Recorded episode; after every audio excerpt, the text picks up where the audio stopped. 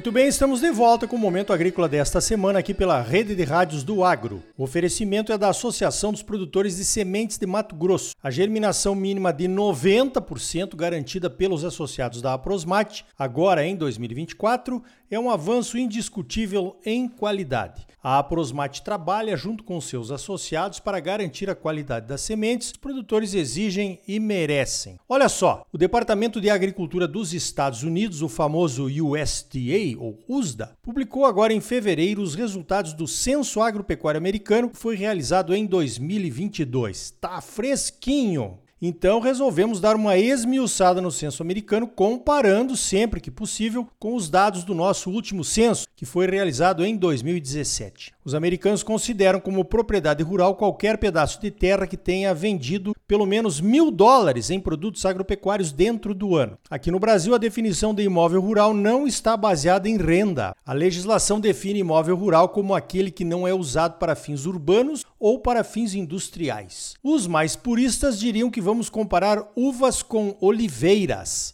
mas vamos lá mesmo assim. O número de fazendas nos Estados Unidos está diminuindo. Os americanos contaram 1 milhão e 900 mil propriedades rurais, o menor número desde 1850. Aqui no Brasil, o censo de 2017 do IBGE cadastrou 5 milhões de propriedades rurais, quase três vezes a mais do que lá. O número de fazendas aqui diminuiu 2% entre os censos de 2006 e 2017. Nos Estados Unidos, caiu 7% entre os dois últimos censos de lá, em 2017 e 2022. A área total das propriedades rurais é bem parecida entre Estados Unidos e Brasil: 357 milhões de hectares por lá, 351 milhões de hectares por aqui. Em termos percentuais, as áreas agrícolas dos dois países representam 41% do território no Brasil e 36% do território nos Estados Unidos. Mas atenção, as áreas agrícolas dos dois países parecem semelhantes, mas são bem diferentes.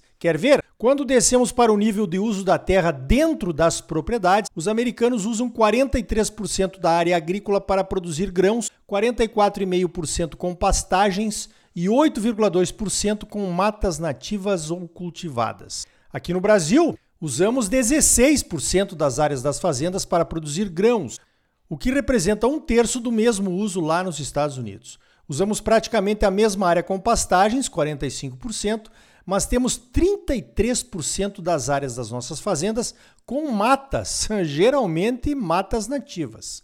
Essa diferença se reflete na área plantada com grãos. Enquanto os americanos plantam quase 155 milhões de hectares, aqui no Brasil plantamos quase 56 milhões. Eles plantam quase 100 milhões de hectares a mais do que nós. E isso acontece, você sabe, porque preservamos a vegetação nativa dentro das nossas propriedades com as reservas legais e as áreas de preservação permanente. É por isso que os americanos produzem perto de 600 milhões de toneladas de grãos todos os anos, enquanto nós aqui produzimos ao redor de 300 milhões de toneladas. Nossa produção seria ainda menor se não estivéssemos plantando a segunda safra depois da soja no centro-oeste. Percebeu a diferença? Mais matas dentro das propriedades aqui do que lá. Temos outra diferença no tamanho médio das propriedades. Aqui no Brasil, a área média é de 69 hectares. Nos Estados Unidos, é de 188 hectares. No Brasil, 90% das propriedades são menores do que 100 hectares. Nos Estados Unidos, 90% das propriedades são menores do que 400 hectares. Resumo: as fazendas são maiores por lá. Lembre-se, se você é ouvinte do Momento Agrícola e vive no Centro-Oeste, pode achar que esses números não refletem a sua realidade aí.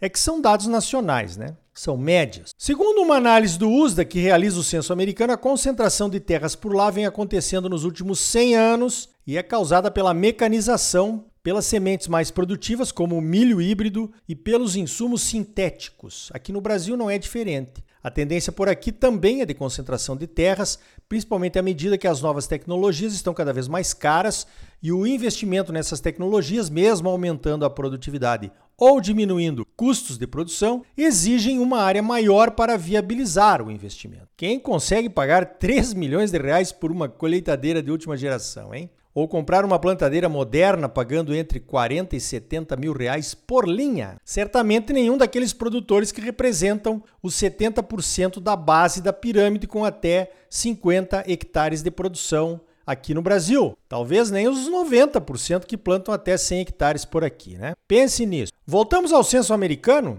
A idade média dos produtores americanos está aumentando. Era de 53 anos em 2002. Em 2022, 20 anos depois, está em 58 anos. Aqui no Brasil, 75% dos produtores brasileiros têm entre 25 e 65 anos de idade. E a idade média dos nossos produtores é de 46 anos. São 12 anos de diferença para os produtores americanos. A idade média do produtor brasileiro vem aumentando também. Em relação ao censo de 2006, temos mais produtores acima dos 45 anos. O percentual de produtores com menos de 35 anos, considerados produtores jovens lá nos Estados Unidos, é de 8,8%. Aqui no Brasil são 18% dos produtores com menos de 35 anos. Aqui no Brasil, 81% dos responsáveis pela tomada de decisão nas propriedades são homens. Apenas 18,7% são mulheres. Nos Estados Unidos, a proporção de mulheres na tomada de decisão das propriedades é quase o dobro daqui, 36%. Sobre o número de produtores, os americanos são 3 milhões e 400 mil fazendeiros. Aqui no Brasil somos em 5 milhões de fazendeiros. Vamos falar um pouquinho sobre o valor da produção? O valor total da produção agropecuária dos Estados Unidos foi de 543 bilhões de dólares em 2022, de acordo com o Censo Agropecuário. Aqui no Brasil, vamos usar o VBP, o valor básico da produção, e aí me permitam sair do censo de 2017 e buscar dados do VBP em 2022, ok? Em 2022, o nosso VBP foi de 1,189 trilhões de reais, ou 230 bilhões de dólares, menos da metade do VBP lá dos americanos, né? Mais especificamente, o valor da produção no Brasil foi de 42% do valor da produção lá nos Estados Unidos. É claro que o volume de produção, quase 600 milhões de toneladas de grãos por ano, por lá, contra 300 milhões de toneladas por aqui, já explica essa diferença brutal, né? Lembre-se, eles plantam numa área maior do que a nossa, 100 milhões de hectares a mais. Aqui no Brasil, esses 100 milhões de hectares a mais que temos em nossas propriedades mas não produzem nada, são as nossas reservas legais e as áreas de proteção permanente. Olha, dá para ter uma boa ideia de quanto o Brasil perde protegendo áreas nativas para os outros que já converteram tudo, né? O número é na casa dos 300 bilhões de dólares, né? É claro que não é bem assim, é um desabafo. Se estivéssemos plantando ao invés de preservar essas áreas, certamente não teríamos mercado para toda essa produção ou os preços seriam extremamente baixos. E nós ainda temos a possibilidade de converter as nossas pastagens em lavouras, o que os americanos não têm mais como fazer. As terras de pastagens por lá não têm aptidão agrícola como tem aqui. Então, segue o baile. 48% do valor total da produção agropecuária dos Estados Unidos veio da produção de animais e 52% veio da agricultura. Aqui no Brasil, a agricultura foi responsável por 68% do nosso VBP, enquanto a produção de animais trouxe 32%. Comparando agricultura e pecuária, o valor da produção da agricultura no Brasil foi 60% do valor nos Estados Unidos. Então, mesmo plantando menos área, o nosso valor da produção, que vem da agricultura, ficou acima daqueles 42% do valor total, ok?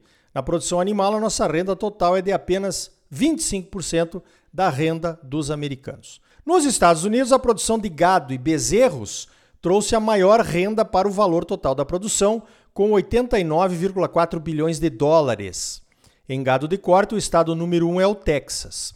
Em seguida veio a produção de milho com 88 bilhões e meio de dólares.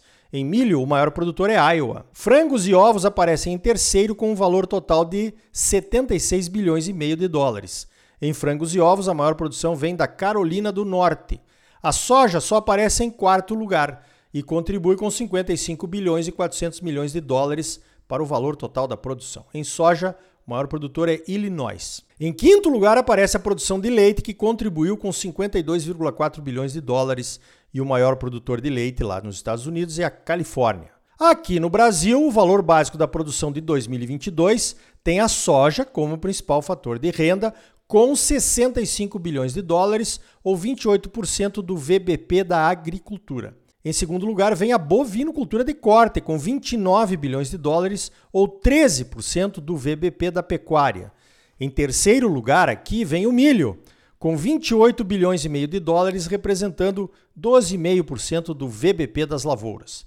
Em quarto veio a produção de frangos, com 21 bilhão e meio de dólares. E em quinto lugar veio a cana-de-açúcar, com 19 bilhões de dólares. Só para você saber um pouco mais sobre o nosso ranking de VBP em 2022, em sexto aparece o leite, em sétimo o café, em oitavo o algodão, em nono a produção de suínos e em décimo a produção de ovos. Aqui no Brasil, para falarmos um pouco dos estados, o maior VBP da soja, dos bovinos de corte e do milho vem de Mato Grosso. O maior VBP de frangos vem do Paraná e o maior VBP de cana vem de São Paulo. O número de tratores nas propriedades brasileiras era de 1.229.907 unidades em 2017. Nos Estados Unidos, o número de tratores era de 3.784.743 unidades em 2022.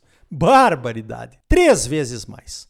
O número de fazendas com pelo menos um trator em 2017 no Brasil era de 734.280. Ou seja, apenas 14% das fazendas brasileiras têm pelo menos um trator. Nos Estados Unidos, 1.509.666 fazendas têm pelo menos um trator, o que representa 79% das propriedades. Que massacre, hein? Mais um massacre! 79% das fazendas americanas têm acesso à internet. Aqui no Brasil, 70% das fazendas não têm acesso à internet. No quesito terras arrendadas, aqui no Brasil, representam 8,6% das propriedades. Nos Estados Unidos, o arrendamento é bem maior, quase 40%. Essa é uma outra forma de concentração agrícola, quando o proprietário, por alguma razão, não é quem toca a propriedade, a renda, mas ainda não a vendeu. Para encerrar, um número a nosso favor, é claro. O uso de plantio direto no Brasil acontece em 33 milhões de hectares, o que representa 59% da área plantada com grãos. Nos Estados Unidos, apesar de a área com plantio direto ser maior do que aqui, o percentual de uso é de 27%. A metade, né? Bem certinho. Tem muita informação num censo agropecuário. Esse foi o resumo do resumo. Espero que você tenha gostado e talvez a gente volte a esse assunto em edições futuras aqui do programa. Então tá aí. No próximo bloco você vai conhecer uma rádio totalmente dedicada ao agro. É a Rádio Agro Hoje, que foi lançada nessa semana. E ainda hoje, saiba por que o grupo SLC está entrando quente na agricultura digital. A Associação dos Produtores de Sementes de Mato Grosso, a Prosmate, trabalha, junto com seus associados, para garantir a qualidade das sementes que você exige e merece. Em 2024, garantia mínima de 90% na germinação da semente de soja pelos associados da Aprosmate. Não saia daí, voltamos já com mais momento agrícola para você. Música